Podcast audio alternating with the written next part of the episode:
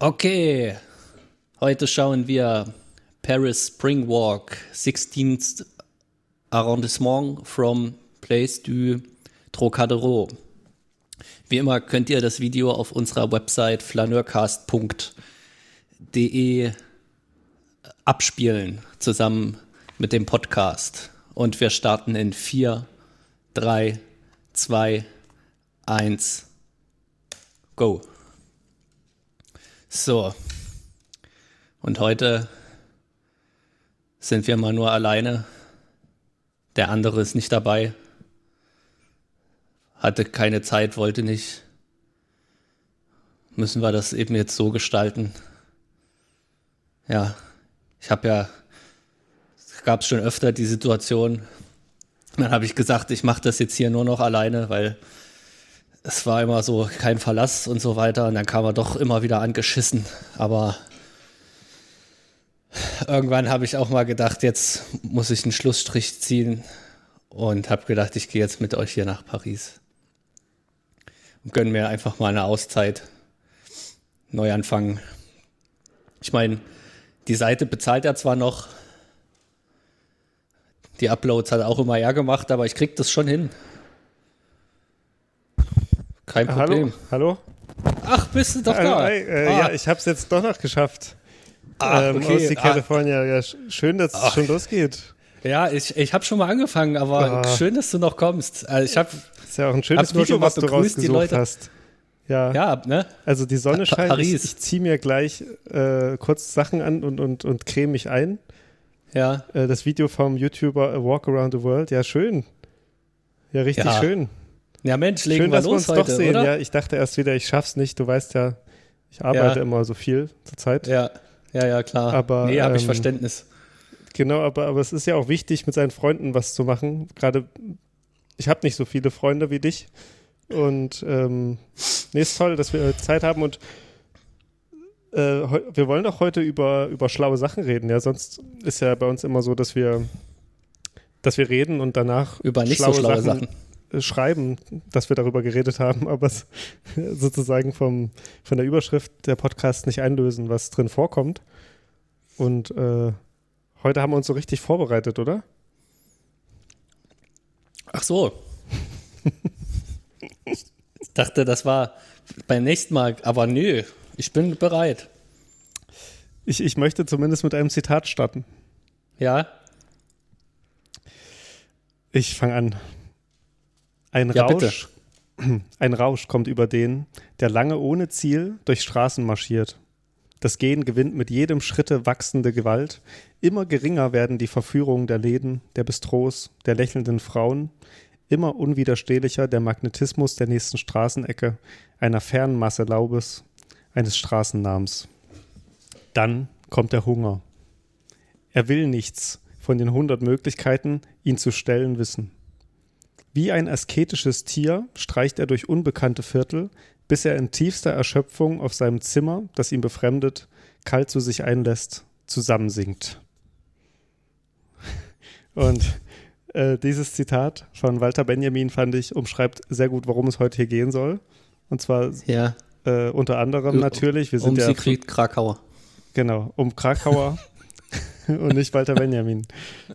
Nein, aber äh, ich glaube, dieses rauschhafte Flanieren, da äh, gibt es doch einen Bezug zu Krakauer, oder? Ich meine, das ist ja so ein, äh, es ist, es ist so, ein- so, ein- so ein streunender Hund äh, des 20. Jahrhunderts sozusagen, ne?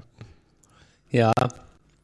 Ähm, vielleicht können wir, bevor wir näher darauf eingehen, lese ich einfach auch noch ein Zitat vor, ja?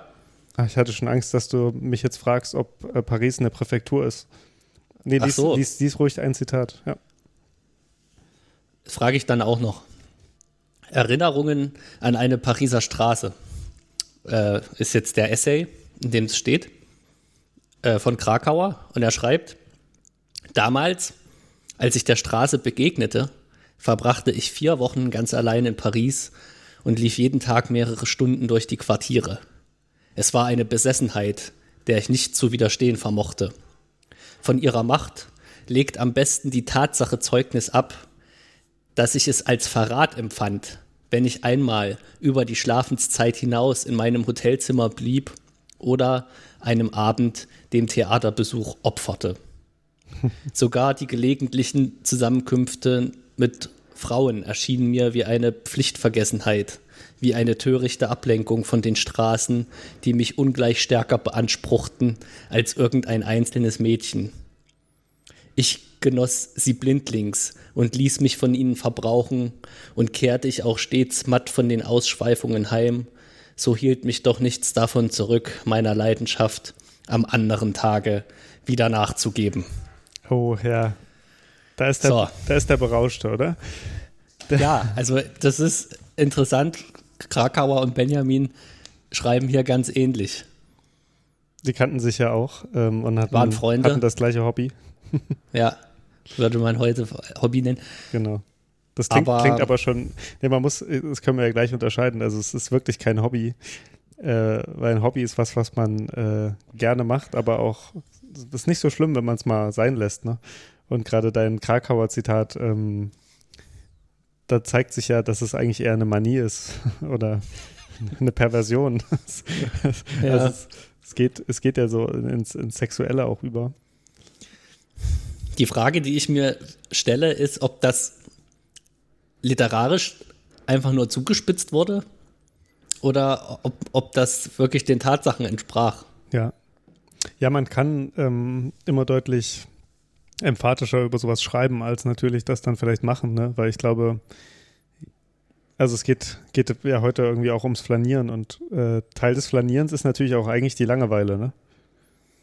Weil es ist ja nicht, dass man durch die Straßen läuft und die ganze Zeit äh, wie so ein Irrer eingesogen wird, sondern das ist eher die, die Retrospektive, die einem das dann vielleicht so offenbart oder so. Ne? Also im Nachhinein fühlt sich so an, als wäre man eben die ganze Zeit gelaufen und man hat natürlich auch Sachen gesehen, aber man kann ja nicht permanent beeindruckt werden. Würdest, Ja. würdest du auch so sehen? Oder? Na, ich würde jetzt deine Aussage zum Anlass nehmen, äh, um zu widersprechen oder um eine Differenzierung vorzunehmen. Okay. Äh, der Punkt war, man flaniert nicht aus Langeweile, oder? Hast du gesagt? Nicht, dass ich. Nee, mein Punkt Jetzt war, dass Langeweile auch zum Flanieren gehört. Also Ach es so, ist nicht ge- nur die genau permanente umgekehrt. Aufgeregtheit Ja, ist, die man sonst aber Ja. in den Texten halt so findet. Ne? gut, genau, dann lass es mich so sagen: Es gibt zwei Arten von Flaneuren.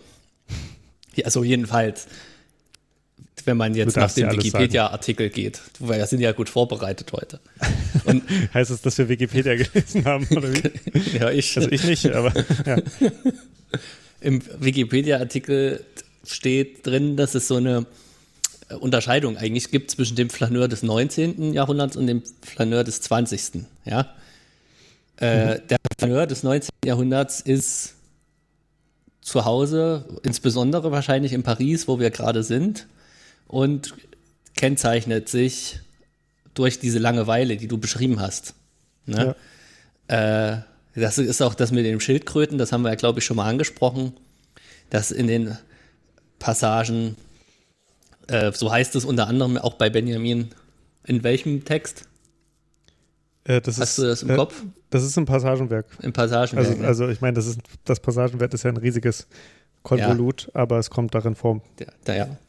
Und äh, also, dass die Flaneure damals äh, eine Schildkröte an der Leine hatten, um sich äh, spazieren zu führen und um sich genau oder sich spazieren führen zu lassen. Wobei ich mich frage, wenn mal einer gekommen wäre, ne?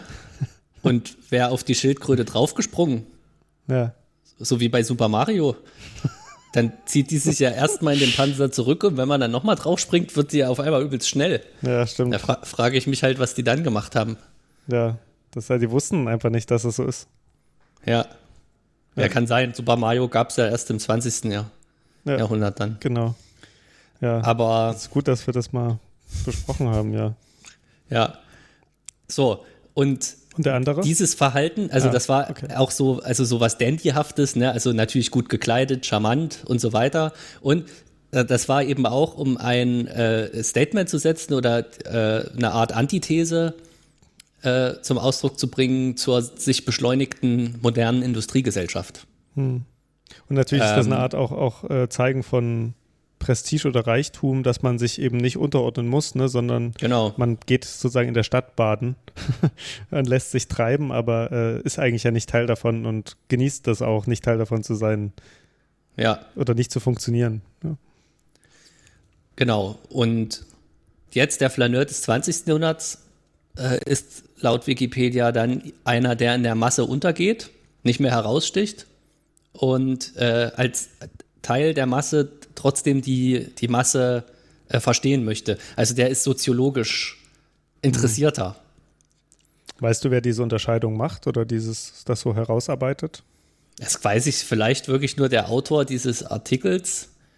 Ähm, Also ich meine, es ist, ist, ist nicht ganz von der Hand zu weisen, weil es spielen dann auch so Leute wie Simmel und so damit rein, ne? Ja. Die einfach dann, also mit, mit dem Aufkommen der Soziologie war ja dann auch die Großstadt ein äh, Wichtiger Feld voller Topos. Phänomene, da, dass man, die man reflektieren konnte und sowas. Äh, und das war äh, vielleicht noch im 19. Jahrhundert also man kann auch nicht sagen, dass es gar nicht vorkommt. Auch bei Proust zum Beispiel, der gibt ja auch äh, solche Situationen sehr feinfühlig wieder. Und das bedeutet ja auch, dass er sie erstmal analysiert haben muss. ja. Aber bei ihm geht es ja auch viel ums 19. Jahrhundert, ne? Genau. Also ich würde auch sagen, man kann diese Trennung vielleicht nicht ganz äh, Also was, was so noch, stark setzen. Was mir noch einleuchten würde, ist, ähm, dass im 19. Jahrhundert eigentlich erst die Städte flanierbar werden im heutigen Sinne. Ne? Also Ja. Flanieren hat ja viel damit zu tun, dass es auch Verkaufsflächen gibt, dass es extra Räume gibt, wo Leute nur laufen und einkaufen können. Und dass das vielleicht auch die Verbreitung des Phänomens sozusagen im 20. Jahrhundert dann größer war, weil die Innenstädte sich sozusagen in unserem heutigen Sinne als Innenstädte Ja. herausgebildet hatten. Und ähm, also deswegen ja auch Benjamins Interesse an den Passagen, die sind sozusagen für ihn der, die ersten entstehenden Orte, die das dann sozusagen so aufzeigen. Ne? Also diese komplett vom Konsum getriebenen ähm, Flächen, wo man sich dann so durchbewegt. Also, also vielleicht hat sozusagen die Ausbreitung des Kapitalismus im 18. Jahrhundert noch nicht so weit, äh, war noch nicht so vorangeschritten und deswegen konnte noch nicht eine ganze Gesellschaft flanieren, sondern eher eine Schicht. Das wäre jetzt Ja, noch so wobei- meine Hüft, Wobei ich weiß gar nicht, These. im, im 18. Jahrhundert ist man nicht flaniert. Also ich, auch hier müssen wir jetzt noch mal ja. gucken, was war vorher da. Und die, die Städte sind ja im, Schildkröte im. Grunde, die, die Städte sind ja erst auch entstanden im 19. Jahrhundert. Ne? Also was du gerade beschrieben hast, könnte man ja auch kurz sagen, mit der Industrialisierung sind ja auch die Städte erst so gewachsen. Hast du dich gerade auf die These eingelassen, Städte gibt es erst seit dem 18. Jahrhundert? Hat, das jemand gesagt oder was? Es klang, es klang ganz kurz so. Nee, Städte gab es natürlich schon vorher, aber die Städte, wie wir sie auch heute noch kennen. Ja, ja. ja. Äh, so. Und mit dieser Industrialisierung natürlich auch Aufstieg des Bürgertums und damit auch erstmal die Möglichkeit, äh, durch, durch äh, finanzielle äh, Sorgenfreiheit äh, sich so verhalten zu können, wie, wie die Dandy-Flaneure. So, vorher gab es ja dann noch den Adel. Genau. Und der Adel ist, der ist nicht flaniert, der ist gelustwandelt. Und zwar Ja. nicht in der Stadt, sondern im äh, barocken Garten. Und auch wenn es anstößig klingt, er wurde sogar zu Teilen gelustwandelt. also man hat ihn ja auch durch die Gegend kutschiert und äh, Ja. also sozusagen äh, die Betätigung, also auch so, so, so irgendwas Körperliches zu machen, war ja auch eher verpönt, ne? Von ja, daher, ja, ja, äh, genau. Ja, so dieses durch die Gegend laufen oder wie so ein Irrer rauschhaft die Stadt zu durchqueren, würde diesen den Adeligen sozusagen im 17., 18. Jahrhundert natürlich nicht in den Sinn kommen. nee. Und auch hier ist dann eigentlich die, also bleiben wir erst noch mal bei dem 19. Jahrhundert flanieren, ist es dann interessant, das Bürgertum ge gestaltet ja dann auch die Städte für sich, ja, also Mhm. weil natürlich auch die äh, Sphäre des Öffentlichen in der bürgerlichen Gesellschaft eine große Bedeutung hat, also dann auch im räumlichen Sinne. Ja. Und der dann gren also dann kopieren die den Adel, also indem dann die Dandys flanieren. Gleichzeitig grenzen sie sich aber auch ab, ja, weil der Adel ist natürlich, ähm, das sind Müßiggänger. Und das ist ja auch in der bürgerlichen äh, Kultur das, wovon man sich abgrenzen wollte, sondern man wollte tüchtig sein und vielleicht deswegen, auch wenn man nur so schnell gelaufen ist wie eine Schildkröte, ist man immerhin gelaufen. Also war noch, da ist noch so ein aktives Moment dabei. Ja, wobei ich gar nicht weiß, ob diese damals, also diese 18. Jahrhundert Flaneure, die ging schon auch darum, sozusagen zu signalisieren, dass sie nichts machen. Also, also ich glaube, diese Tüchtigkeit war sozusagen in, in der bürgerlichen Schicht eine große Sache, aber ich weiß nicht, ob die Flaneure die Tüchtigen waren, sozusagen. Nee, das, das war ja jetzt gerade mein Punkt. Äh, also, und, und nochmal jetzt, um genauer bei der Unterscheidung, ich spreche vom 19. Jahrhundert Flaneur. Weil du äh, gerade sagst. Entschuldigung. Okay, okay. Ja, nee, nee, stimmt, ich habe das falsch. Ja. Nee, ich, ich wollte nur sagen, in Abgrenzung zum Adel, weil du das jetzt gesagt hast, sie haben sich Lust wandeln lassen. Ist das auch hier also ein kleiner Rest an Aktivität, da, dass man selber läuft? Ja, ja, ja. Ja, natürlich, das habe ich ja eingangs auch gesagt, dass sie äh, die Antithese zum, äh, zur nicht ruhenden Moderne sein wollten. Ja, ja. Und, und, und äh, was ändert sich jetzt im, mit dem, im 20. Jahrhundert mit dem Flaneur? Ja, die Soziologie der, der kommt. Wird, er wird ein Getriebener. Ja, wobei, ich, das ist, muss man jetzt halt gucken. Ich glaube, das ist so ein bisschen Selbstdarstellung drin, sowohl bei Krakauer als auch bei Benjamin, dass die sich da äh, so darstellen wie die Getriebenen oder Berauschten ich meine, im Übrigen, da, das ist dann wieder wie, ich weiß nicht, ob du das mal gelesen hast von äh, Edgar Allan Poe. Da, da gibt es doch so eine Geschichte. Ähm, da läuft einer die ganze Zeit durch die Stadt, so wie so ein Verrückter. Und hm. einer bemerkt das und läuft dem hinterher. Okay, nee, kenne ich nicht. Du musst, google mal bitte, wie die heißt. Ich äh, darf ja nicht. Du hast ja Google-Verbot, ja. Was, was willst du uns mit der Geschichte sagen? Die kommt auch im Wikipedia-Artikel vor und die hat schon dieses, ähm, dieses äh, Unkontrollierte im Grunde genommen, dieses rastlose, berauschte äh, findet sich darin. Hm. Ja. Die ist auch ein bisschen gruselig. Der Mann in der Menge. Ja, genau.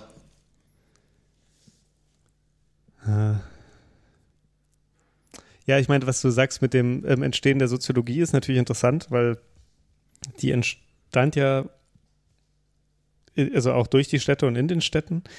Äh, und, und zum Beispiel Georg Simmel war ja einer der ersten Soziologen, die dann so ein positives Großstadtbild eigentlich erst geprägt haben. Ne? Also so dieses, die Großstadt als was Interessantes wahrnehmen, was man, also wo man sich mit, also auch gern drin verliert, das äh, war lange Zeit eigentlich gar nicht so denkbar. Also es war zumindest eine, eine gewisse Avantgarde, die, äh, die sich sozusagen auch dann berauscht hat an der Stadt nachdem man aber jahrzehntelang immer gesagt hat, die Großstadt ist sozusagen das Verderben. Also mhm. die, die, die Sicht auf die Großstadt war lange Zeit, das ist sozusagen das äh, moderne Gomorra und ähm, man muss so schnell wie möglich dann wieder raus, wenn man mal dort war. So. Ja. Von daher ist, genau. also ist es natürlich auch eine, vielleicht auch eine Art dann wieder Distinktion, ne, zu sagen, so, ich berausche mich an der Stadt. Also so dieses, also mhm. sie steht ja auch für die Moderne, für den Wandel, äh, dafür, dass alles äh, alles Ständische und so äh, eingedampft wird. Und dieses Rauschhafte zeigt vielleicht nochmal mehr, dass man sich selbst, also lieber dieser Zukunft angehörig fühlen möchte, als der Vergangenheit und der Trägheit. So. Ja, äh, vielleicht gestattest du mir folgende Ergänzung. Ich gestatte. Die mir jetzt, die mir jetzt äh, so spontan gekommen ist, aber die man da mit, mit einbeziehen muss. Es ist vielleicht nicht nur, dass es so was äh, ähm, Distinguiertes ist, auf einmal die Großstadt als was Interessantes wahrzunehmen, sondern auch mit fortschreitender Hygiene. Hm. Äh, die Großstadt, also vielleicht ist sie im 19. Jahrhundert, im späten 19. Jahrhundert so entstanden in ihrer Größe. Ja. Natürlich dann noch weiter gewachsen, aber in, in die hygienischen Verhältnisse waren ja erstmal schlecht und die haben sich ja dann auch zunehmend verbessert, sodass ja. es vielleicht auch zunehmend mehr möglich war, sich äh, dort aufzuhalten. Mhm. Stimmt, ja. Das, also diese Stadterneuerungen haben natürlich ähm, damit auch was zu tun. Äh, zum Beispiel, wir, wir, wir haben ja im Vorgespräch, dass das natürlich nicht direkt vor der Sendung und nicht so also eigentlich gibt es gar kein Vorgespräch, sondern wir haben neulich telefoniert, äh, dass man auch Franz Hessel in unser Gespräch einbringen kann. Ja. Der hat ja dieses äh, Spazieren in Berlin geschrieben, ähm, wo es letztendlich, das ist mir jetzt auch erst klar geworden, also es geht um, um jemanden, der äh, Berlin spazierend erkundet und auch aus Berlin kommt. Und äh, also den, um Franz Hessel wahrscheinlich, oder? Ja, ja, ja, genau. Nee, aber es ist, also ja, ist, das ist natürlich auch fiktionalisiert. Das ist ja, jetzt nicht ja, ja. nur. Und das Interessante ist, dass er dann am Anfang sagt, er weiß nicht, wo er anfangen soll. Und er kriegt dann die Idee, äh, sich den, den neuen Stadtplan, die, die, die, die, die, den Umbau der Stadt sich anzugucken und geht dann mhm. in so ein Architekturbüro und lässt sich erklären, sozusagen, wie die Stadt sich verändern soll. Und da geht es mhm. dann auch sehr viel sozusagen um irgendwie frische Luft, Hygiene, mhm. Wasser und sowas. Und das ist ja auch diese äh, Veränderung der Großstädte in Paris mit, mit äh, Hausmann oder Osman oder ja. wie auch immer man ihn nennen möchte. äh, ja. ähm, nein, aber, aber also diese, diese Flanierbarkeit und Hygiene, das ist ein guter Punkt und der hängt natürlich mit den Stadterneuerungen zusammen mhm. und mit eben dadurch, dass man anfängt zu sagen, die Stadt wächst jetzt nicht mehr irgendwie, sondern wir nehmen als, als Stadtplanung das jetzt irgendwie in die Hand. Ne? Also mhm. es wurden ja wirklich ganze Häuserblöcke weggerissen und, und neue Avenuen gebaut und so. Ja, das, das ist schon, ist schon spannend. Ja, und das ist, was ich ja, also die, die bürgerlichen Viertel, wenn wir jetzt bei Hausmann, Osman bleiben. Mhm.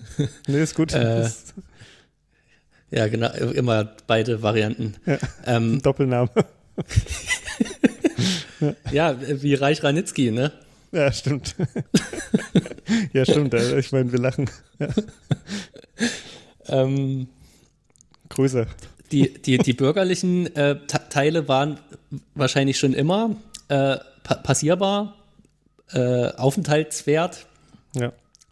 Und äh, die, die ärmeren Stadtteile wurden dann auch von der äh, Hygiene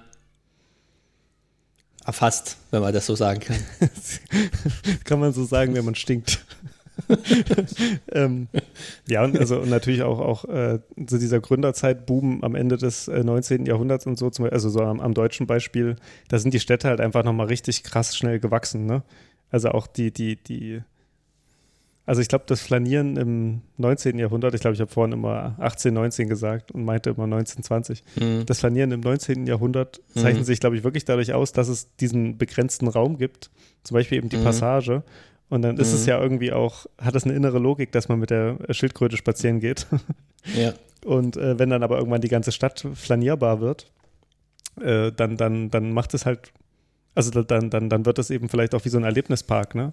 Und das ist dann eben auch dieses, dieses äh, sich besaufen an der Moderne, dass man sieht, so krass, diese Stadt wächst überall und ich komme eigentlich gar nicht hinterher, mir das anzugucken, ja? Also das ist ja auch eine ja. Begeisterung einfach an der Moderne, dass man denkt, so verrückt, wie es jetzt hier, was hier gerade passiert, also auch in wenigen Jahren, ja, wie sich eine Stadt verändert.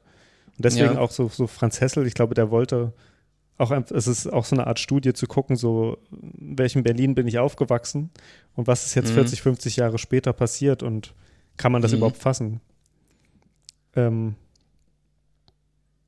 wir reden jetzt ja so viel über das Flanieren, aber haben eigentlich noch nicht so richtig darüber geredet, was Flanieren so ist. Wollen wir das machen oder hast du noch was deiner äh, historischen Unterscheidung hinzuzufügen? Ich, ich würde gerne noch, die, was damit zusammenhängt, eine äh, aber das, das kann man gut damit verbinden. Äh, noch eine Soziologie des Flaneurs äh, daran anknüpfend machen. Und zwar, um auch mal auf unser Ausgangsthema zurückzukommen, anhand von Krakauer und äh, mhm. vielleicht auch Benjamin.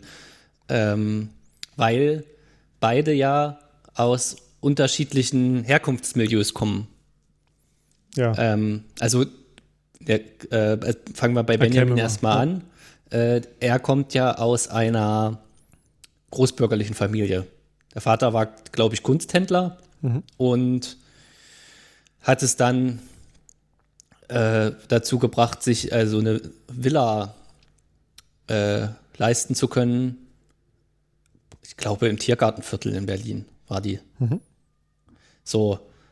Und Krakauers Familie war, ja, heute würde man so sagen, Mittelschicht, ne?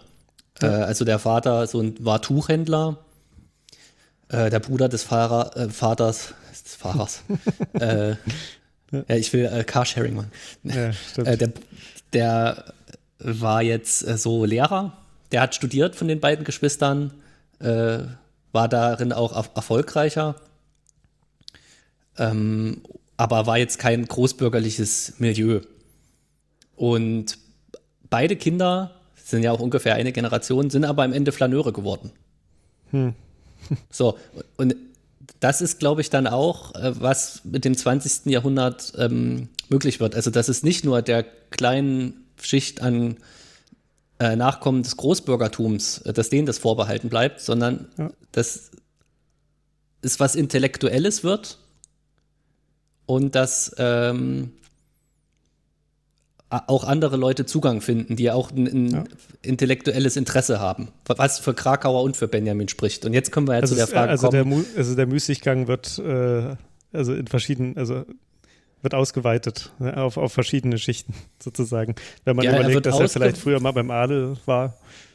Ähm. Ja, er, er wird ausgeweitet und er wird detrivialisiert, weil ähm, er, auf einmal bekommt er, äh, es ist eine Erkenntnismethode. Ja, okay, ja. Aber es gibt ja so ein Zitat von äh, Hessel, da sagt er, mit Herumlaufen allein ist es nicht getan. ja, genau. Also, es, äh, also ich glaube, wenn man über die Figur des Flaneurs redet, muss man sich erstmal fragen, was, wer, wer ist das, ne? Und auf der anderen Seite sozusagen, was, was bedeutet das am Ende, wenn man flaniert? Ist es ich habe hier, hab hier so ein anderes Zitat fast zur Hand. Vielleicht lese ich das mal vor, wenn es darum geht, also so vielleicht so eine Typologie des Flaneurs, ne? Äh, mhm. Ich lese das einfach mal vor. Es ist von ähm, Karl Schlögel. Im Raume lesen wir die Zeit. Und auf Seite 260 hat er ein Kapitel über Flaneur, Bewegungsform und Erkenntnisform. Und ich lese einfach mal, und du kannst mir auch unterbrechen, das ist relativ lang, aber vielleicht lese ich auch noch zu Ende einfach, ja? Ähm, jeder Bewegungsform entspricht eine spezifische Erkenntnisform. Der Flaneur lässt sich treiben. Ihn interessiert nicht das Wohin, sondern das Wo. Er schreitet ab. Er hat seinen eigenen Rhythmus. Bald schneller, bald langsamer. Er geht, er geht herum, er geht einer Sache nach. Es macht ihm nichts aus, dort wieder anzukommen, wo er losgegangen ist. Wenn er dabei nur etwas gesehen hat, was er versäumt hätte, bei einem Gang geradeaus. Seine erste Bedingung ist der Müßiggang. Seine natürliche Umgebung die Stadt und sein historischer Ursprung die Landschaft aus, aus Moden und Luxus. Nicht von ungefähr, hier äh, kommt es jetzt mit den Schildkröten, nicht von ungefähr war die an der Schnur durch die Passage geführte Schildkröte sein Symbol und Maß seines Tempos. Er hat alles vor sich und um sich herum. Er lässt sich auf, die, auf das Maskenfest des Raumes ein, Jetzt ein Zitat von Walter Benjamin. Der Raum blinzelt den Flaneur an. Nun, was mag sich in mir wohl zugetragen haben? Zitat Ende. Äh, von Benjamin Zitat Ende. Und ich lese noch den nächsten Satz. Ähm, seine Bewegungsform ist memorierendes Schlendern, bei dem er der Stadt und all dessen, was sich unter dem Asphalt verbirgt, gewahr wird, die Stadt zum ähm, nemotechnischen Behelf des einsamen Spazierenden wird. Und hier mache ich mal einen Punkt. Aber um, um von hinten das aufzuräumen, äh, das ist so ein Benjamin-Zitat, auch die Stadt als ähm, Nemo-technischer Behelf ist, glaube ich, eine dieser, äh, auch der Sachen, die im 20. Jahrhundert dann äh, wichtiger werden. Und von daher, also ich verstehe diese, diese Unterscheidung immer mehr, glaube ich jetzt. Äh, Im 20. Jahrhundert äh, dient, dient sozusagen das Flanieren wirklich der Erkenntnis, ne? wie du es auch schon gesagt hast. Und sie dient mhm. auch sozusagen, sich zu vergegenwärtigen, dass hier Schichten liegen oder vor uns ausgebreitet sind, die man interpretieren kann. Und dass die, die Häuser, die da stehen, auch von der Zeit sprechen, dass die Straßennamen etwas sagen, dass, äh, dass, dass, dass das Stadtviertel, wie es geplant ist, etwas sagt über die Zeit, in der man lebt und so.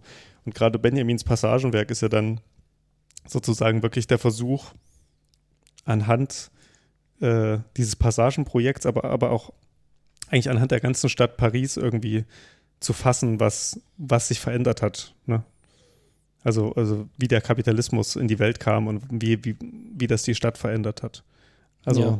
da ist dieses, das Erkenntnis äh, Suchende sozusagen eingeschrieben in, in diese Spaziergangsform. Und vielleicht kann man sich dann auch wirklich dran berauschen. Ne? Also der, der Flaneur des 19. Jahrhunderts, der, der, der will einfach nur zur Schau stellen, dass er nicht muss. Daran ja. berauscht man sich ja nicht. Aber man kann sich berauschen, wenn man auf einmal denkt, so, ah ja, das, das passt auch noch zusammen. Und hier ist es ja auch so passiert. Mhm, und genau. Ja. Wie so ein Puzzle, das sich langsam zusammensetzt. Ja. Wo man stückchenweise immer mehr Teile äh, findet. Ja, das ist äh, gut zum Ausdruck gebracht. Ähm, es ist auch interessant, dass es ja keine. Das ist auch nochmal anders, wenn man es mit heutigen Debatten vergleicht. Bei Krakauer und gut, bei Benjamin kenne ich mich jetzt da nicht ganz so gut aus äh, bisher. Es ist ja keine Kapitalismuskritik, jedenfalls keine äh, so oberflächliche oder ordinäre, keine, ne, die man wie sich die sieht, Stadt ne? ver verändert, sondern es ist wirklich erstmal ein diese Veränderung als Phänomen äh, ja. faszinierend zu finden. Heute mhm. ist es ja irgendwie, wenn der Kapitalismus die Stadt verändert, das findet ja keiner gut. ja, keiner stimmt wahrscheinlich auch nicht, aber ich denke auch, es gibt es, es gibt so eine Art, äh, das, so ein Gefühl, dass das Bestehende doch gut ist, erstmal, ne? Mhm. Und seine Berechtigung hat, weil es schon da ist. Ja. Ja, das ist interessant. Also ich, ich glaube, achso, Entschuldigung. Ja. ja, ich wollte da nur, das ist jetzt so eine aus der Hüfte geschossene These, dass man damals ja, was die Zukunft anging, auch viel optimistischer war. Mhm. Ja. ja, also dass da mit dem, auch gerade mit der Jahrhundertwende, nochmal so ein Auftritt, äh, Aufbruch, auch technologisch und so viele Möglichkeiten gesehen wurde. Und heute werden die zwar auch gesehen, aber das ist dann so eine spezielle Schicht, ne? nur so, so Programmierer oder ja. ganz zugespitzt Silicon Valley Leute und die breite Bevölkerung hat ja eher ein pessimistisches Zukunftsbild. Ja. Ich äh, möchte daran anschließend dich fragen, apropos positive Zukünfte. Äh, wir haben ja so eine kleine Unterkategorie namens Carsharing. Ja. Und ähm, ich hoffe, du stellst mir jetzt so ein richtig zukunftsträchtiges Auto oder, oder Fahrzeug vor. Ich weiß gar ja. nicht, ob wir nur Autos machen. Ja, weiß ich auch nicht. Aber so viel kann ich sagen, es ist ein Auto. Also die Kategorie besteht darin, dass du mir äh, Broschüren oder, oder sonstige Sachen ja. einer Automarke oder, oder eines Autos oder anderen Fahrzeug vorliest und ich muss raten, worum es sich dabei handelt. Werbetexte, so im ja. weiteren Sinne. Genau. Ja, ich habe was rausgesucht und ich fange einfach an, okay? Ich hoffe, es ist schnell. Und du musst auch sagen, ob äh, Krakauer oder Benjamin das wohl gefahren hätten oder nicht. Okay, ja. So. Oder, oder Adorno halt. Mach es zu deinem Geländewagen. Exklusives Sondermodell. Hier steht der Preis, aber ich lese den erstmal nicht vor. Hm. Äh, der Punkt, Punkt, Punkt ist eine absolute Legende unter den Allradfahrzeugen. Fahrfreude auf jedem Terrain. Exklusiv auf dem deutschen Automarkt stellen wir für unsere Kunden den Punkt, Punkt, Punkt in der Sonderedition Punkt, Punkt, Punkt bereit. Sein Potenzial und seine Vielseitigkeit haben ihn überall auf der Welt bekannt gemacht. Wir haben ihn nochmals optimiert und an die verschiedensten Ansprüche und Einsatzmöglichkeiten angepasst. So, ich lese jetzt erstmal noch vor Innenraum, ja? Ja. Es sei denn, du willst schon mal irgendwas raten oder so, dann unterbrich mich. Nee, ich, ganz am Anfang habe ich, als äh, mach, mach ihn zu deinem Geländewagen, dachte ich erst, es geht gar nicht um einen Geländewagen, sondern so. um, um, um äh, irgendein Fahrrad. Aber das hat sich dann doch später ja. Also, ja. Aber einen, einen guten Hinweis gab es, den ähm, äh, rausgehört hast. äh, das ist, das, das ist extra für diesen Markt. Ja, also ich gibt, es gibt einen, ich habe was im Kopf. okay. Ja, ich mache noch mal kurz erstmal Innenraum weiter, ne? Ja, bitte. Ähm, Innenraum. Minimalistisch. Minimalistisch. Ja. Auf das Wesentliche reduziert. Im Innenraum eines Punkt, Punkt, Punkt wird man keinen überflüssigen Schnickschnack oder wilde Spielereien finden. Hier ist alles auf die wesentliche Funktionalität für das Fahren im Gelände optimiert. Aber es ist schön, dass Sie sagen, es geht ums Gelände. Also es, es wirkt auf mich bisher wie ein Auto, das wirklich ins Gelände soll. Mhm. Ich Ja. dachte, ich dachte gerade eben noch, es wäre der Dacia Duster, aber der will ja, Ja. eigentlich nicht ins Gelände. Ja, Ähm, deswegen, aber wolltest du noch mehr lesen? Ich, ich habe dich kann ich, also es ist noch Text da. ja, ich, ich denke nur laut nach. Ja. Ich finde auch, was hier sehr schön ist, ähm, es ist eigentlich wirklich, also das ist richtig gutes Marketing, weil das war auch der Text zum Innenraum. Ach, das Und ah, ich ja, meine, er okay. ist minimalistisch und natürlich äh, entspricht der Text dem Also- dann voll und ganz. Also ich habe erst gedacht, so minimalistisch kann ja heißen, wir hatten keine Kohle Ja, und, und wir, wir verkaufen jetzt nichts als etwas. Aber ich könnte mir auch vorstellen, dass es ein edleres Auto ist, was sich tatsächlich sozusagen so was es gar nicht wie, nötig hat. Ja, ja, so wie wir wollen keinen Schnickschnack, wir wollen nur Ja. Sachen, die lange halten und so. Ja. Ja, also willst du noch eine Sache lesen? Wenn nicht, würde ich aber auch Erlebnis. Oh ja, das brauche ich noch. Transport in entlegenste Landschaften, einfache Wartung und Pflege, günstiger Unterhalt. Mm. Der Punkt, Punkt, Punkt würde für raues und unwegsames Gelände gemacht. Doch auch auf asphaltierten Straßen macht dieser Geländewagen jede Fahrt zu einem Erlebnis. Wenn man, wenn man mal einkaufen fährt oder sein Kind abholt. Ja, es ist Klingt- wahrscheinlich, ist, ist der einfach so un unkomfortabel, so. Wenn man passt durch keine Liest sich das Straße. jetzt für mich? Ja, genau. Das klingt für mich wie so, es gibt immer Probleme. Ja, Das ist ein bisschen wie Für mit der, ein bisschen wie mit der Also- DDR, ne? Es hat Ja. halt so wenig funktioniert, aber weil so wenig funktioniert hat, hat man so viele Geschichten, die man erzählen kann, dass man das Gefühl hat, es war eine gute Zeit. ja, okay. Aber ah, ich finde, da müsste man eigentlich mal einen eigenen Podcast drüber machen. Ähm, Über meinen Gedanken. nee, über die DDR. Oh, hm. Ähm, Danke. so, für die verschiedensten Einsatzzwecke bieten wir folgendes Zubehör an. Unterbodenschutz, Das ist so geil. Gibt, gibt, Hohlraumversiegelung, gibt so eine Taliban-Version? Bodyschutz, Seitenschutz, Oh ja, das klingt immer mehr danach. in, Innenkotflügel in Klammern Front.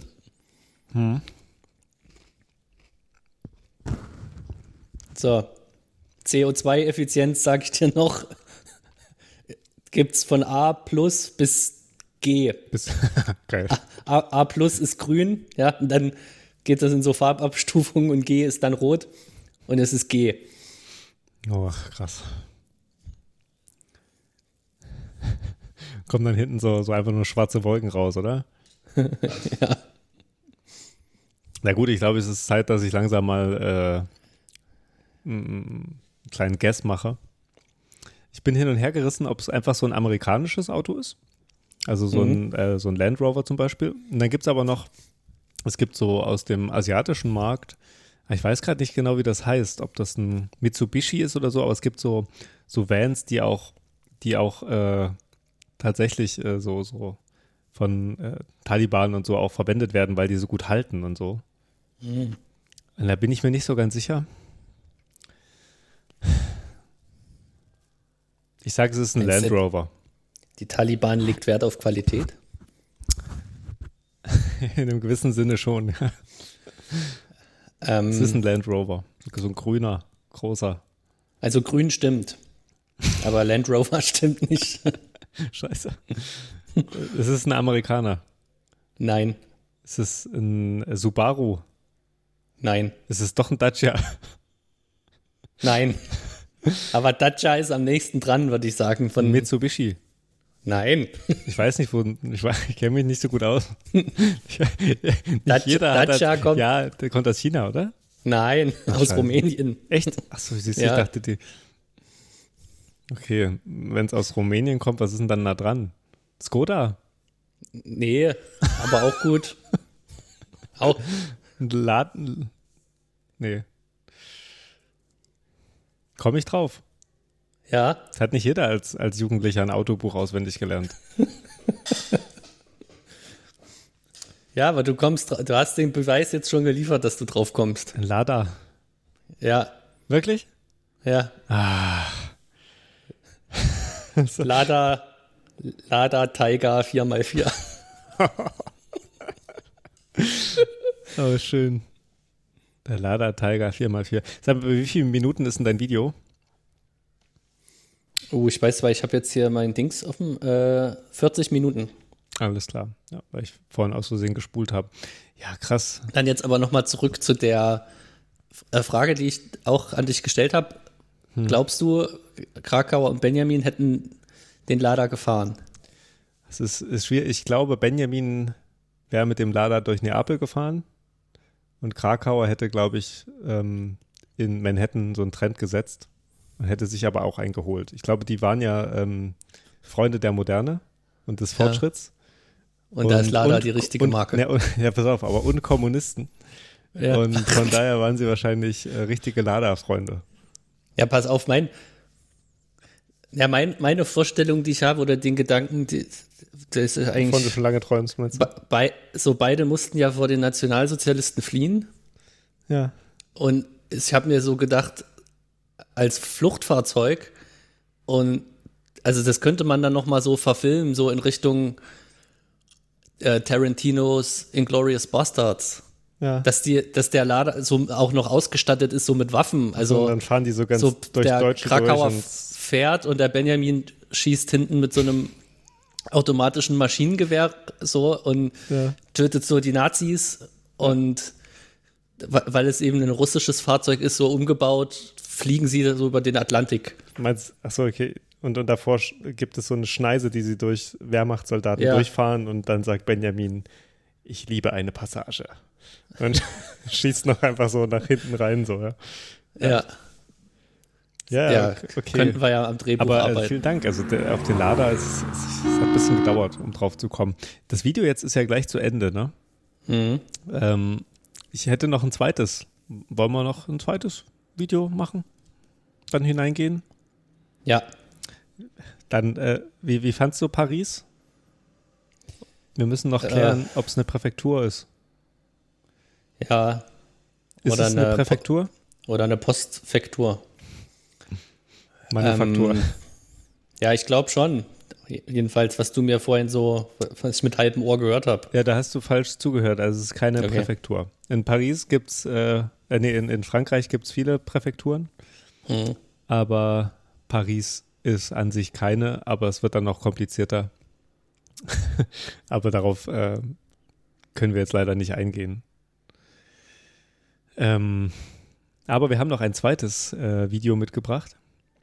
Und zwar von Neapel. Ja, Ähm, das Video ist von KC Walking Tours. Ähm, Casey ist wahrscheinlich der Dritte, der diesen Podcast macht, aber noch nicht weiß, dass wir den machen. Ähm, und das Video heißt äh, Un Giro per il Vomero Napoli. Casey Walking Tours Walks in Naples, Italy. 2879 Aufrufe. Und äh, möchtest du zählen? war, äh, ganz kurz, wie, ähm, wie viele Minuten hat es? Das 36 Minuten Ah ja, 52. okay, weil hier gibt es noch eins mit 51. Oh, ja. Gefähr gefährlich, gefährlich. Ja, soll ich mal äh, Ja, zähl mal. 4, 3, 2, 1, go. Ja, und so schnell ist man in Neapel. Ähm, und jetzt haben wir so eine kleine, kleine äh, Flaneur-Themenpause gemacht. Ich finde, jetzt können wir auch wieder zurückgehen zum Flanieren. Ähm, ja, ich habe dich ja vorhin unterbrochen an dem Fortschrittsgedanken, ne? Dass, Mhm. äh, dass das heute nicht mehr so der Fall ist. Ich glaube, das stimmt. Also, so- das ist ja auch ein Zeichen der Postmoderne, ne? dass man eigentlich, dass, dass die Utopien irgendwie sich als äh, nicht erreichbar irgendwie herausgestellt haben oder de der Weg dorthin nicht klar ist und man jetzt eben, ja, manche sagen ja auch in so eine Art Spätmoderne ist, also irgendwie eine Moderne, die sich halt jetzt immer weiter dreht und äh, man entdeckt, glaube ich, eher Sachen aus der Vergangenheit, als dass man neue Entwürfe macht. Und ich glaube, das ist schon so einfach ein anderer Zeitgeist als noch äh, zur Jahrhundertwende, wo eben aber auch die großen äh, Kriege noch nicht waren, noch kein, kein Auschwitz und äh, auch alle möglichen anderen äh, Menschenverbrechen so des, des 20. Jahrhunderts. Ich meine, der Kolonialismus hatte da schon begonnen, da ging es schon los so, aber ich glaube, es war sozusagen vom, vom, vom Gefühl her noch eine sehr andere Zeit und irgendwie eine andere Welt.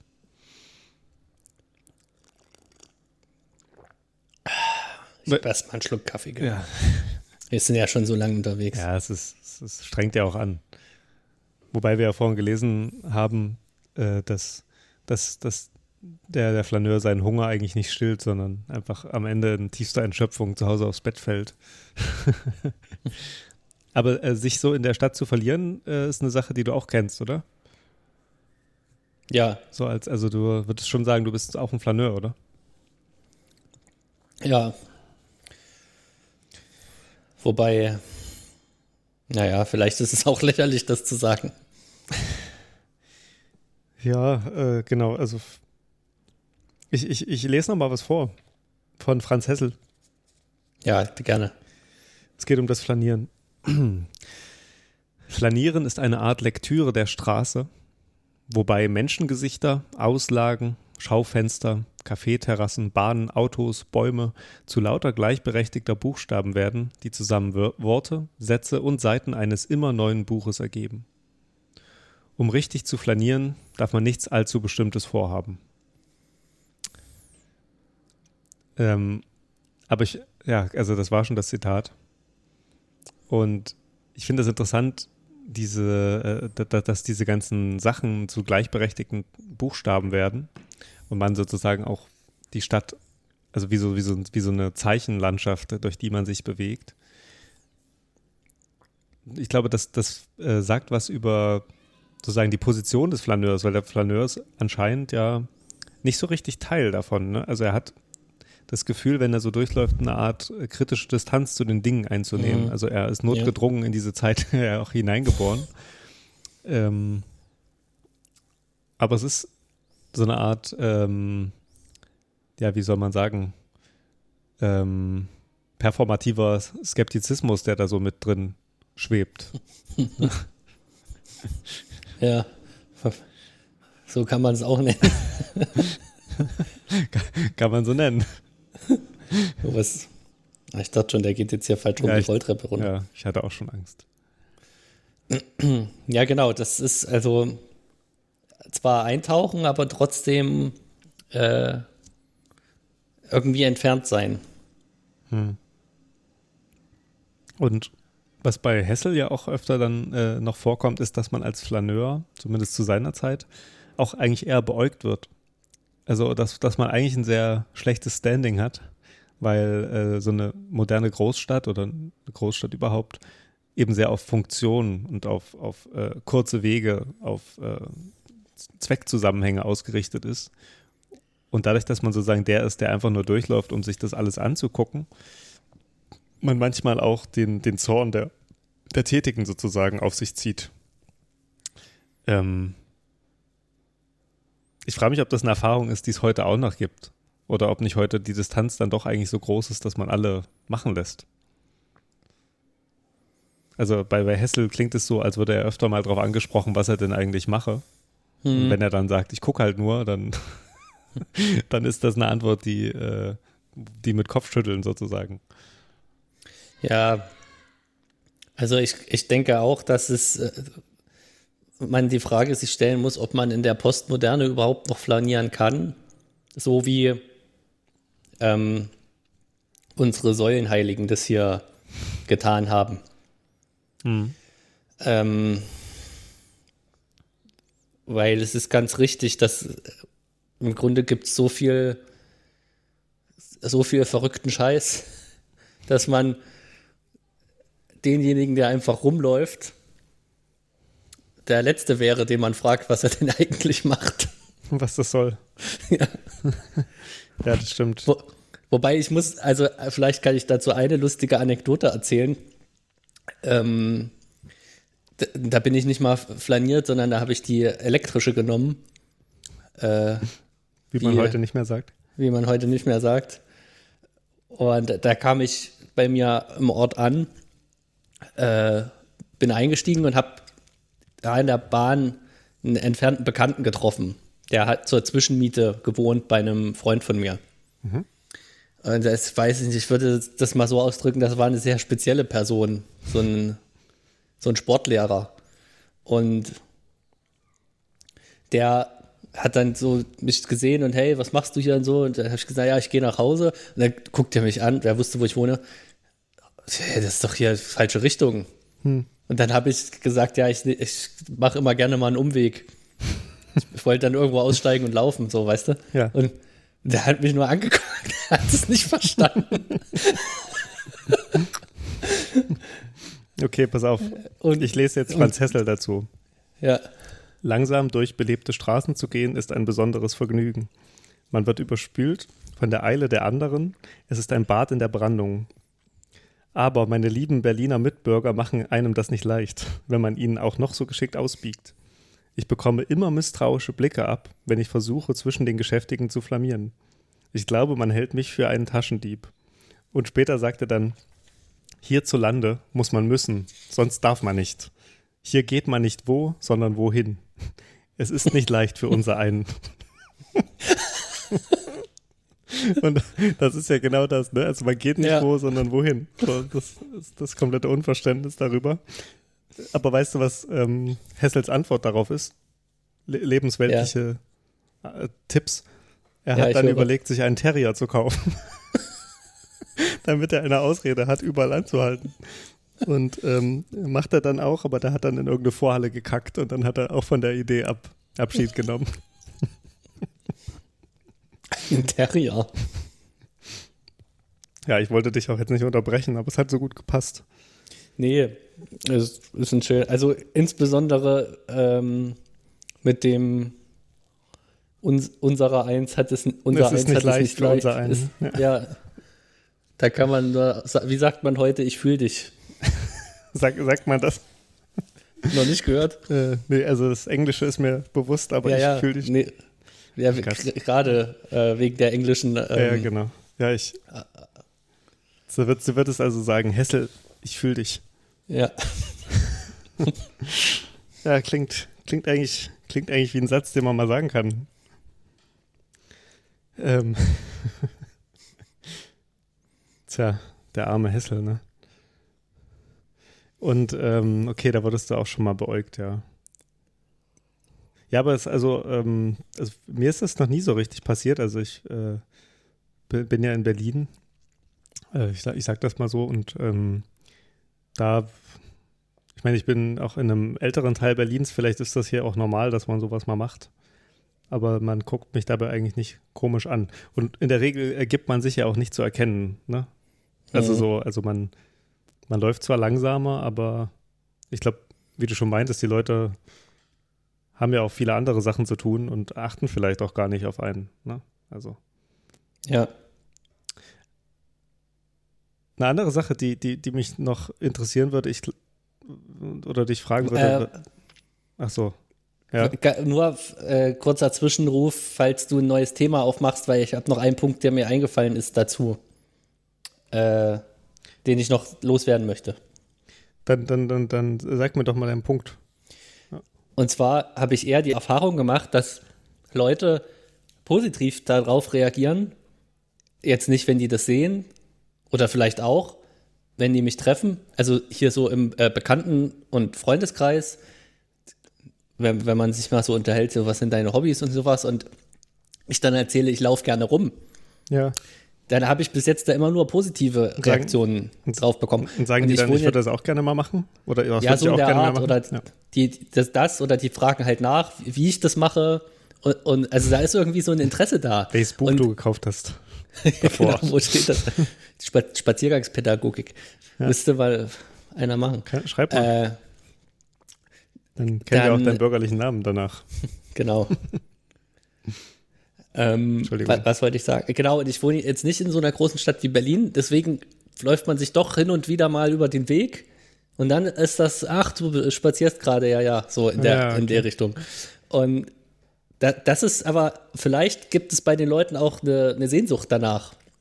Ja. Äh, oder man muss es nicht gleich Sehnsucht nennen, aber das, das ist mit was Positivem verknüpft ist, weil es ja auch irgendwie eine Art äh, Entspannung oder Ausbruch aus dem Alltag äh, bereithält. Und in- interessanterweise ist es ja schon, weil es natürlich das, das mit einfachste ist auf der Welt, äh, Ja. ist es eine Sache, die man ja auch sofort versteht, was man da macht. Ne? Also, also Bouldern muss einem jemand irgendwann erklären, aber spazieren Ja. gehen, also ne, wenn man es jetzt noch nicht vielleicht planieren nennt, äh, spazieren Ja. gehen erstmal ist relativ voraussetzungsarm. Das hat Hessel hat es ja auch genannt als das billigste Vergnügen. Ah, okay, ja.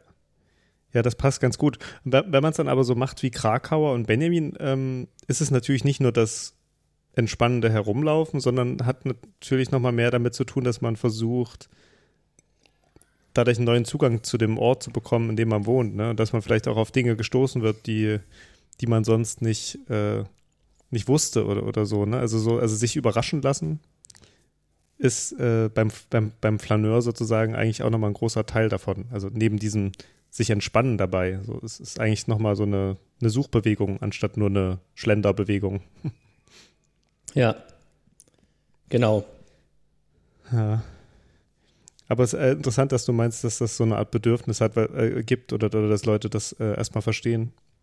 Ich könnte mir vorstellen, dass äh, zu, zu, zu Benjamins und Krakauers Zeiten durch die Stadt flanieren vielleicht auch noch was Aufregenderes war im, im Vergleich zu dem, was man vielleicht eben davor gemacht hat. Ne?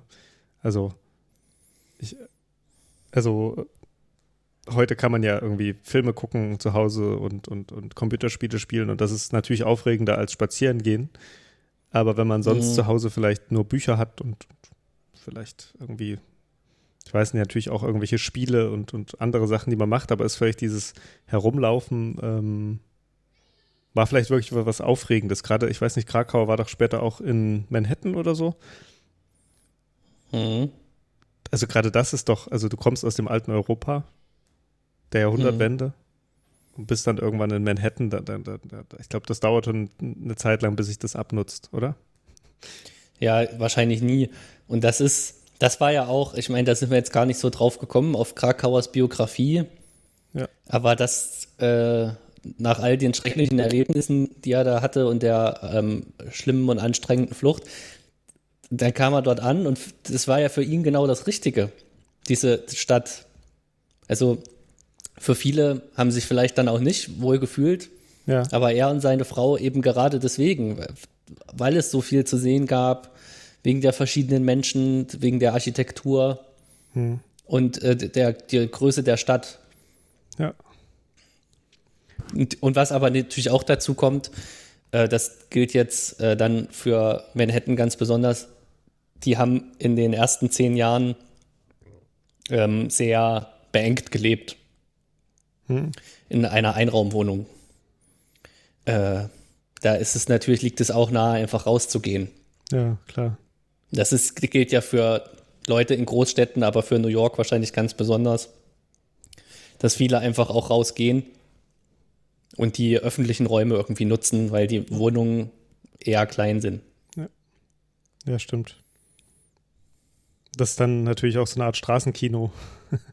Ja, Ähm, ja, also, also klingt, äh, klingt interessant. Es gibt bei dem Karl Schlögel so eine Passage, wo er darüber nachdenkt, dass der, äh, dass Flüchtlinge oder der Flüchtling sozusagen so eine Art äh, Gegenfigur ist zum Flaneur, weil der Flaneur hat eben Zeit und, und ähm, also lässt sich Zeit und, und, und äh, hat sozusagen keine Eile und lässt sich so treiben und kann das dann eben auch als Erkenntnisform nehmen und all das, was wir schon gesagt haben. Und äh, aber alle, die flüchten sozusagen, äh, sind unterwegs zu irgendeinem Punkt, wo sie erstmal wieder ankommen. Ne? ja, Und äh, das finde ich interessant, wenn du auch so Krakauers Biografie ansprichst, dass es da wahrscheinlich auch Zeiten gab, wo er sozusagen das mehr gemacht hat und, und weniger gemacht hat. Ne?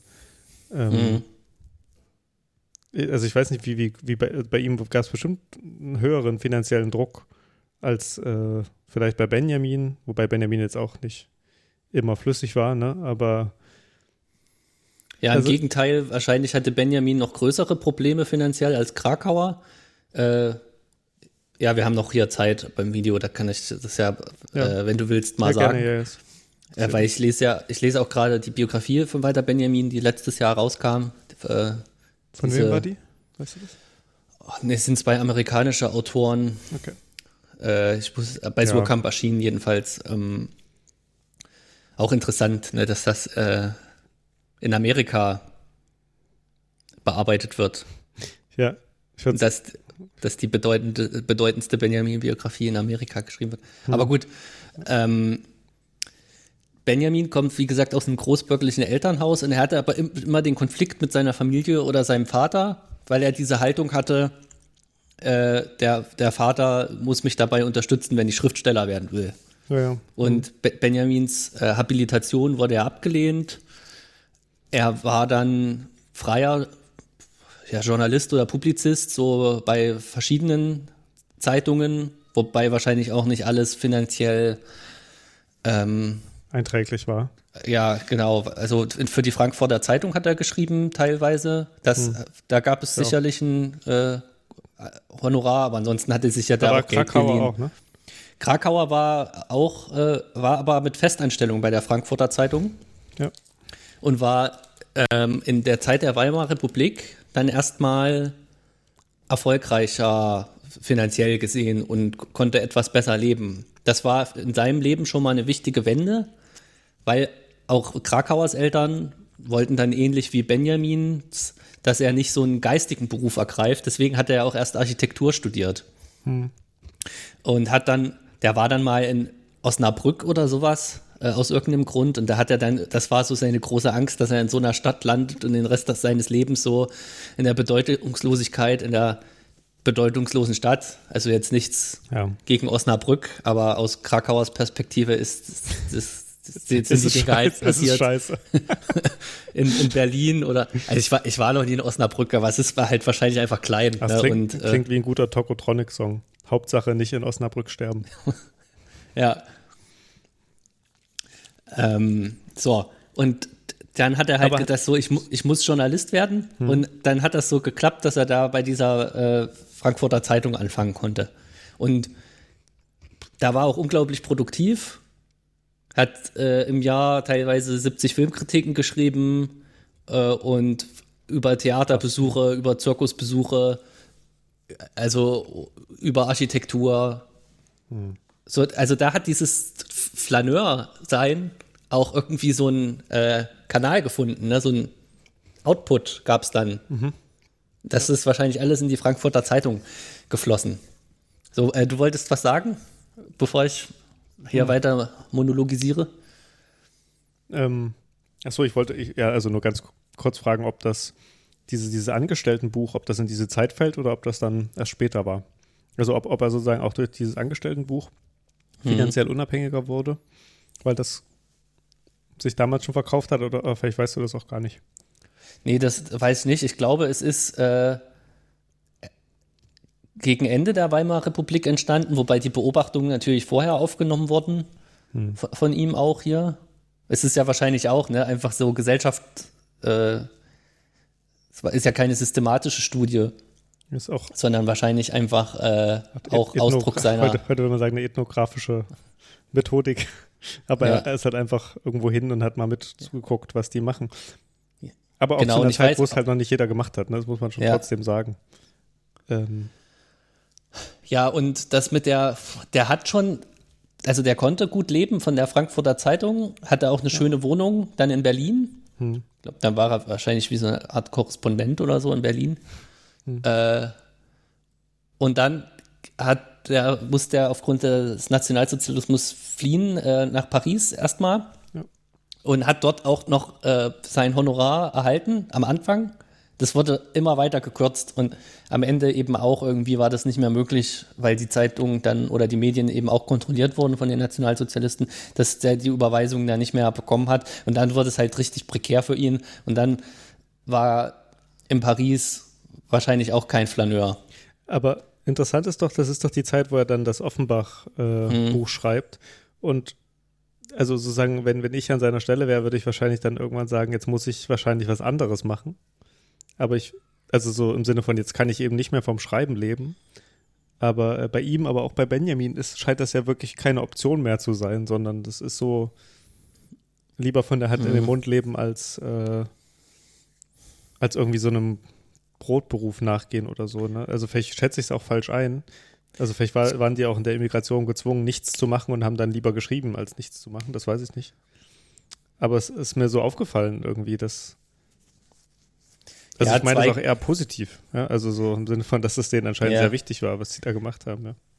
Ja, aber ich, ich weiß nicht, wie man sich das vorstellen muss. Also zum einen kann ich mir vorstellen, dass sie natürlich als ähm, deutsche äh, Exilanten dort keine gute Stellung hatten, hm.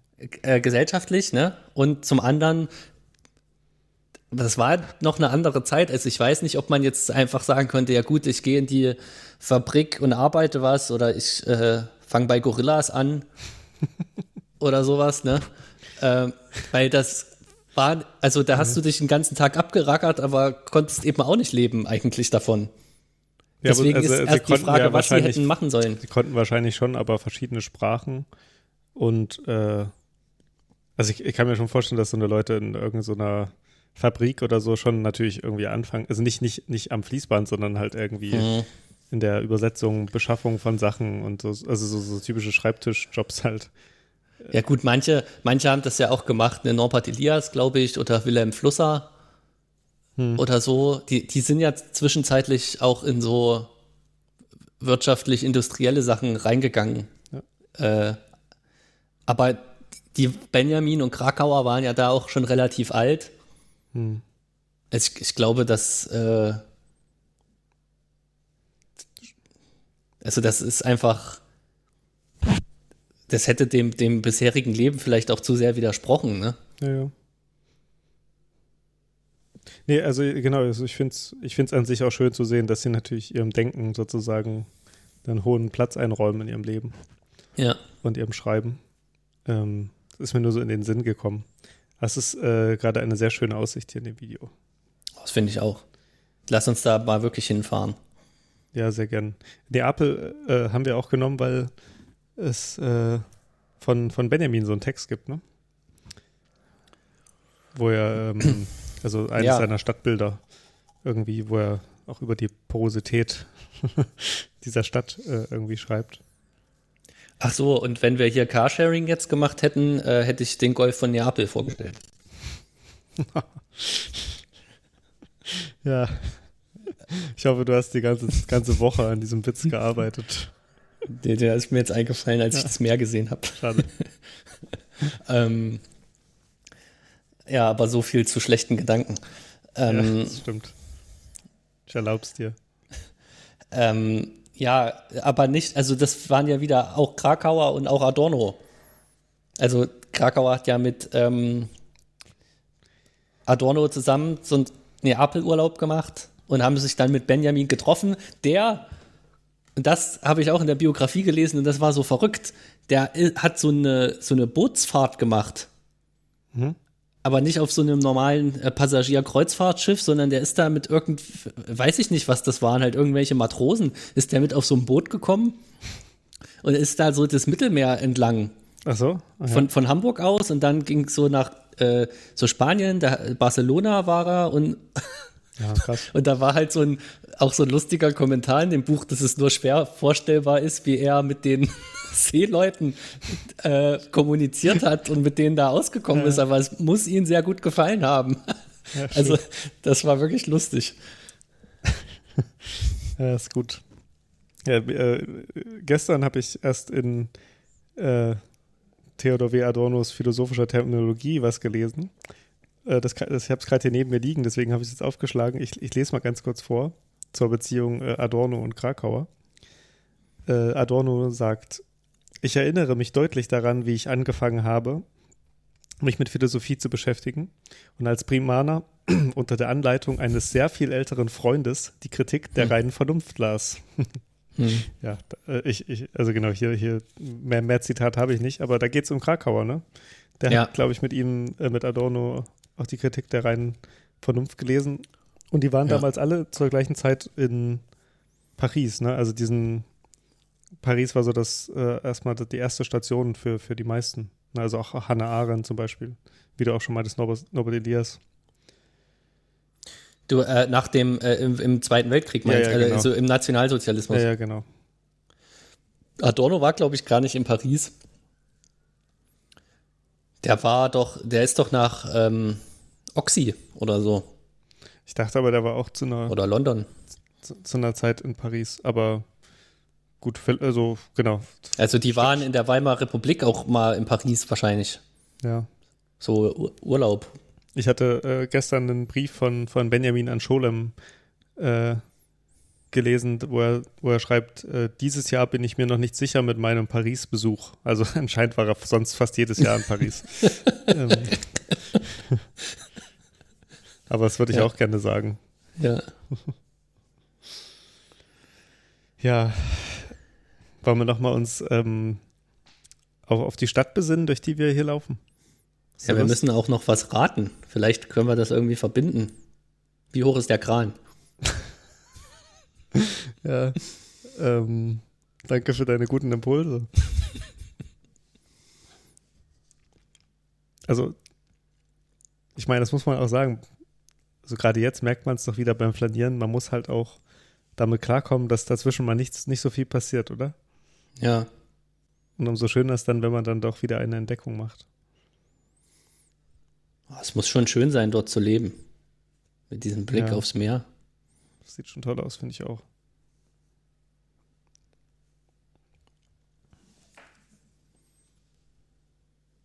Vielleicht ist es aber auch arg warm.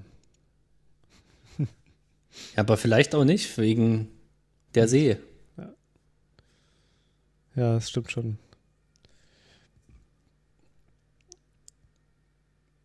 Wir haben ja noch so eine andere Kategorie. Ähm, und zwar City and Finance. Ah, stimmt. Ich weiß gar nicht, gibt es da, gibt's da bei, mit? Krakauer sozusagen ähm, Bezugspunkte?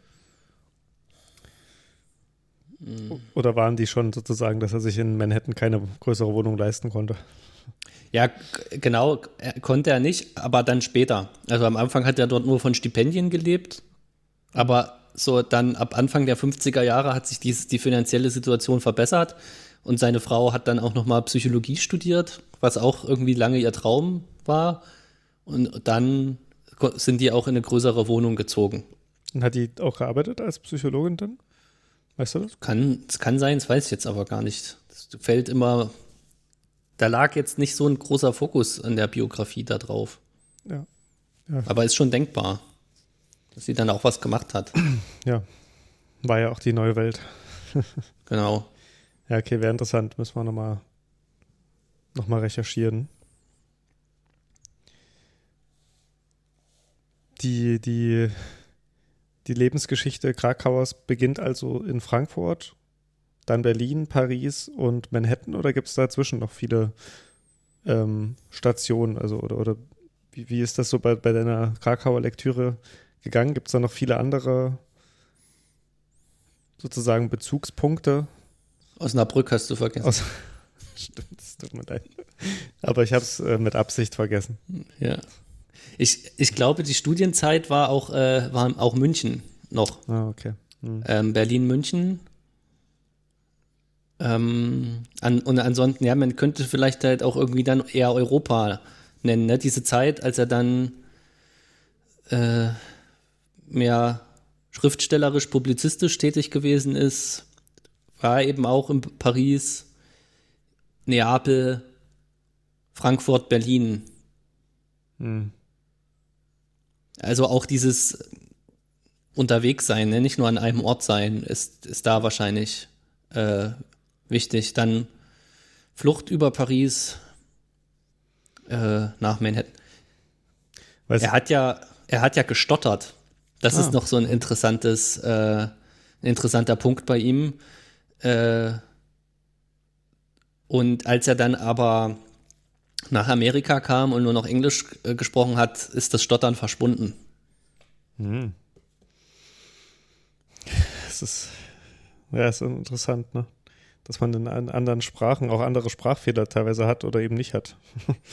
das wurde so ein bisschen psychologisch begründet, ähm, dass er sich in Deutschland, und das ist vielleicht dann auch wieder für sein Flaneur-Dasein, was wir auch hatten mit der Distanz zu den Dingen, er hat sich immer so, er hatte keine Freunde in seiner Kindheit und Jugend so richtig. Hm. Und äh, aufgrund auch seines Aussehens äh, hat er sich, so? naja, er wurde so beschrieben mit äh, so einer dunkleren Haut oder äh, dunkleren Teint, wie man das so nennt. Und so eine platte Nase hat er gehabt, so, so, so runde Augen. Ja. Ich weiß nicht, ob der Feridun Saimoglu hat ja über sich gesagt, er hat Glubschaugen. Weiß, weiß nicht, ob das bei Krakauer auch Glubschaugen waren oder was das jetzt bedeutet, runde Augen, diese Beschreibung. Ja, ja. Ähm, da, da sah der einfach ähm, komisch aus, ja, so beschrieben für die Leute damals. Ja, ja. Also da über seine Optik sozusagen war schon irgendwie ausgegrenzt, dass sie das verunsichert hat. Hm. Und in Amerika hat er sich vielleicht dann auch mehr so einen Platz, an einem Platz gefühlt, wo er hingehört, ne? weil die Verschiedenheit dort viel größer war. Ja. Und dadurch auch nicht auf, aufgefallen ist. Hm. Ja, interessant. Und gab es bei ihm noch ähm, Bestrebungen, irgendwann Manhattan zu verlassen? Dann wahrscheinlich nicht, oder? Also nee. Adorno ist ja die, die wohlbekannte Geschichte, dass er dann irgendwann äh, auch, auch zurückgegangen ist nach Deutschland. Ja, genau. Horka, äh, äh, Adorno ist jetzt Horkheimer gefolgt, immer irgendwie. Die hatten ja auch keinen so richtigen Erfolg, was man über Krakauer eben nicht sagen kann. Hm. Äh, weil der hat dann, also zwar über Stipendien, aber hat sich da trotzdem so einen Ruf erarbeitet und war dann auch so als Gutachter tätig, der äh, über Forschungsgelder äh, befunden hat, also über Anträge. Ja, ja, okay. der, der Anträge nicht mehr selber geschrieben, sondern er hat die halt beurteilt, ob die gut sind oder nicht. Und er konnte sich da eine Existenz aufbauen, was den anderen weniger gelungen ist. Also, ich glaube glaub eh, dass es eine sehr gute Position ist in diesem ganzen äh, Forschungsprojekte beantragen. Also wenn man an diesem Punkt angekommen ist, dass man über andere ja.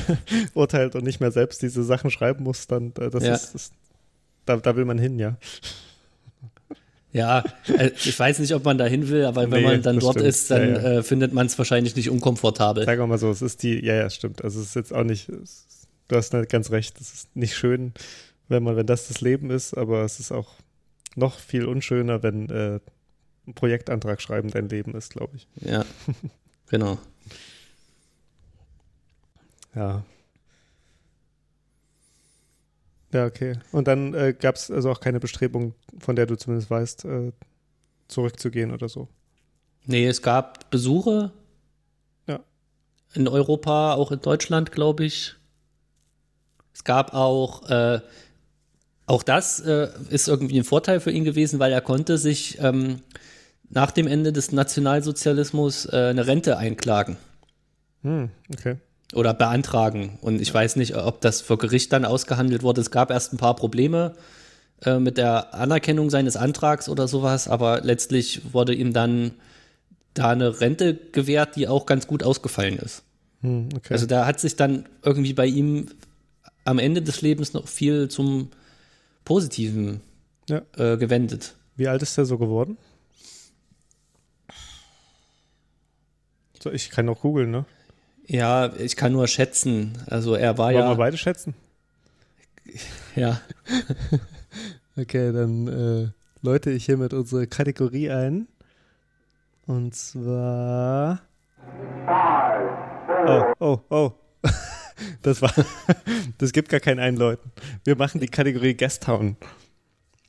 Ähm, wir, wir, wir schätzen jetzt, wie alt er geworden ist, oder? Ja, in Jahren. Ja, wir, wir schätzen. Okay. Soll ich machen? Komm. Aus ja, warte, Bauch ich raus. bin äh, aus, aus dem Bauch. Nee, ich will. Das Video ist eh gleich vorbei. Ich mache jetzt. Five, four, three, two, one. 77. 75 hätte ich gesagt. Das ist aber auch spannend. Du hast ja schon geantwortet, bevor der runtergezählt hat. Das kam nur bei dir so an. ich werde es einfach am Ende schneiden, sodass dass sie alle denken, Ja. du bist dumm. so, lieber Ossi California. Krakauer. Also er hat gelebt von 89 bis 66. Das heißt 77. Mm. Ja, also 1966 ist er in New York City verstorben. Seine Partnerin war Lilly Ehrenreich, wenn ich das richtig Ja. sehe. Äh, zu der ich jetzt aber gerade nicht sehe, ob sie, glaube ich, nicht mal einen Wikipedia-Eintrag. Nicht mal. Nicht- Naja, ich meine, wenn man überlegt, wer alles einen hat. Ja. Ich dachte nur, ich kann jetzt ganz schnell nachgucken, äh, ob sie gearbeitet hat als Psychologin, aber so einfach hat sie es dann doch nicht bewerkstelligt. Ja, schön. So, das Video ist vorbei. Schön, dass du noch gekommen bist. Ja, danke. Danke, dass ich noch kommen durfte dann. Ich habe halt immer viel zu tun. In diesem Sinne, Und bis zum nächsten Mal. mach's gut. Tschüss.